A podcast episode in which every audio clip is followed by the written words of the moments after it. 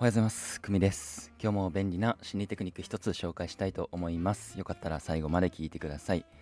ね、今日も5分ぐらい話すのでよかったら聞いてくださいね。えっと、今日は遅刻に関関するお話です。噛んじゃった。はい、遅刻ね。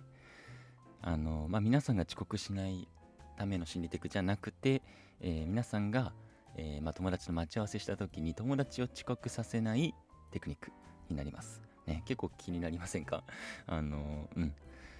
遅刻する人周りにどうでしょうか？皆さんいますか、うん、ちょっと一回ね考えてみて。ああいつよ遅刻するなとか、うん、まあその30分以上遅刻でなかなかないと思うんですけどうんあのまあ5分10分とかは大体遅刻するじゃないですか。そうそうそう。まあ15分とかね。うん。でそういうのをなるべく、えーなくすようなテクニックになんですけどはいあのー早速ね 話したいと思います。友達とね遊ぶ時集合時間になっても来ない人、えーいますよね、まあ、そんな人をなるべく時間通りにね、え集合場所に来させる方法をご紹介します、うん、でもう結論から言うと12時10分に着くわ。はい。このセリフが、えまあ鍵となってくるんですけども、まあ、どういうことか、えっていうと、あのー皆さんが到着する時刻時刻ですね何時何分っていうのを、えー正確にちょっと伝えてみてください。伝え方は、LINE でもいいですし、まあ、ですね電話かけてもいいと思います。で、まあ、具体的にどうすればいいのかなっていうと例えばまあ12時集合の場合ですね。うん。で前日とかにま LINE はしてるとしましょう例えばね、あのまあ明日12時でいいみたいな、えー LINE をするじゃないですか。そう12時ぐらいに集合でいいって皆さんが言ったらうん OK って来ますよね。で次の日に、えー皆さんがおはようっつって、えー12時10分ぐらいに着くねっていうのを送る、うん。をまあ例えば、まあ、10時とか11時ぐらいに送ると、うんそうすると、えーまあ普通に友達もまあ OK ぐらい帰ってくるとは思うんですけどもなんか心理的に12時10分っていう結構正確な数字、えー出されてるので、えー相手もなんかあんまりこう12時10分を過ぎることに抵抗を、感じてくれるんですね。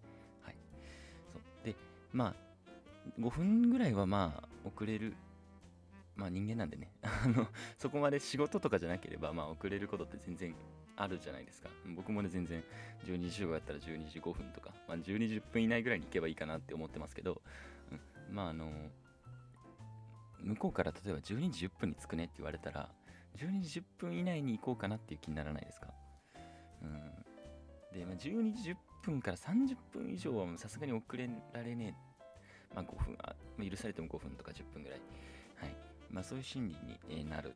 でまあさらにですね12時10分を超えそうだと、えー分かった時に、えー伝えたくない伝えたく、えーならないですか？何時に着くか。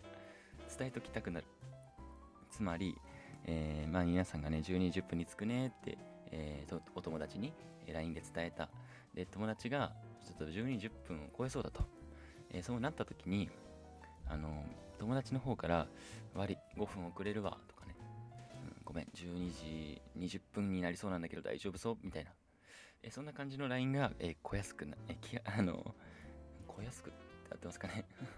はい、えー来ると思います。罪悪感が芽生えるので、事前に連絡してくれるようなんですね。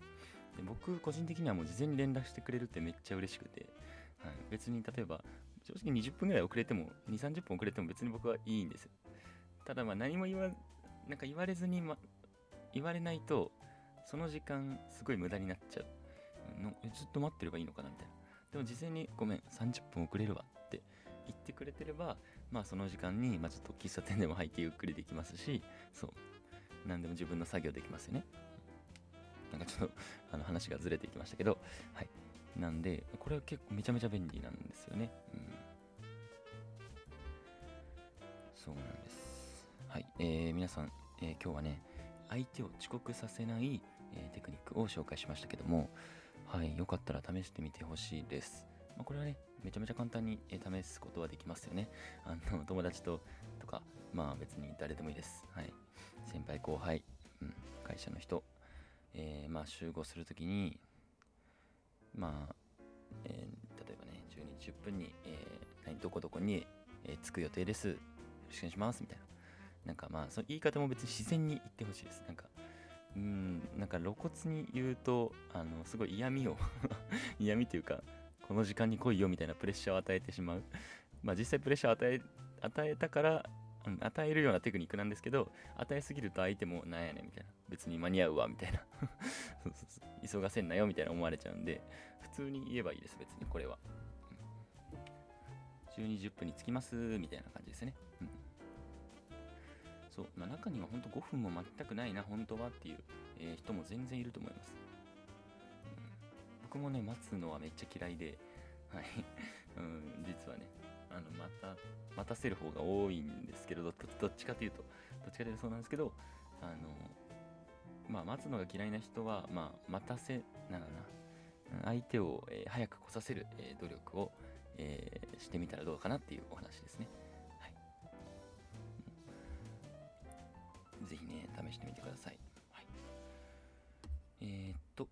こんな感じで今日は終わろうかなと思います。インスタグラムに、えーまあ、具体例が載ってるので、よかったら見に来てください。はい。よかったらね、明日も聞いてください。ありがとうございました。